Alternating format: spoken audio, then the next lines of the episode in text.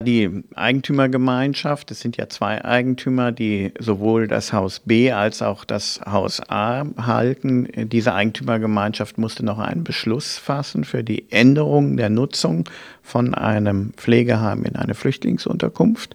Dieser Beschluss ist auch so, wie wir erwartet hatten, mit Dreiviertelmehrheit gefasst worden. Aber der Insolvenzverwalter, der den einen Eigentümer vertritt, will diesen Beschluss anfechten mit der Begründung, äh, dass er ihn für nicht rechtswirksam hält. Der Insolvenzverwalter ist ja verpflichtet, das Haus B im Insolvenzverfahren zu betreuen und auch die Gläubiger, die hinter den Forderungen gegen den in Vermögensverfall geratenen Eigentümer sind, zu befriedigen. Und deswegen möchte er natürlich das Haus B verkaufen.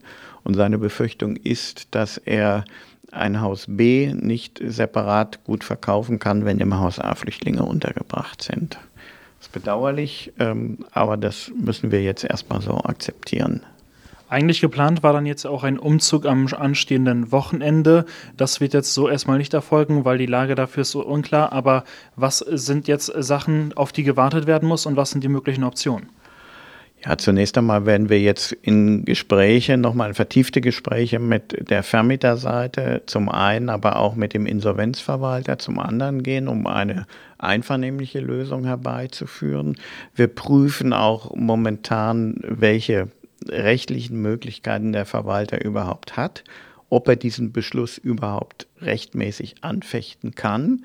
Dann müssen wir natürlich einschätzen, wie wären die Chancen in einem Klageverfahren. Das tun wir natürlich in Absprache mit dem Vermieter, weil der Vermieter zunächst einmal als derjenige, der uns ja die Immobilie überlassen will, Ansprechpartner für den Insolvenzverwalter ist. Wir sind ja nur mittelbar als Mieter mit in dem Sachverhalt gebunden.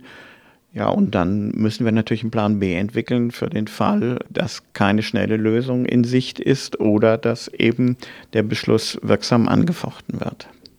Aber für den jetzt eben erwähnten Plan B, dass sozusagen dieser Umzug hierher nicht möglich wird, dafür gibt es noch keine konkreten Szenarien. Doch, wir haben die ja im Vorfeld der Entscheidung entwickelt. Wir hatten im Rat ja verschiedene Optionen vorgestellt, wo wir die Flüchtlinge zukünftig unterbringen. Und der Rat wird natürlich von uns jetzt eng einbezogen und wird dann nach Einschätzung der Verwaltung, wie sich die rechtliche Situation darstellt, entscheiden müssen, ob er zu einer Alternative greift, das heißt nochmal eine neue Unterkunft in den Blick nimmt, oder ob wir uns eben auf das Risiko einlassen und sagen, wir ziehen hier ein und schauen, wie dann ein Gericht möglicherweise entscheiden wird.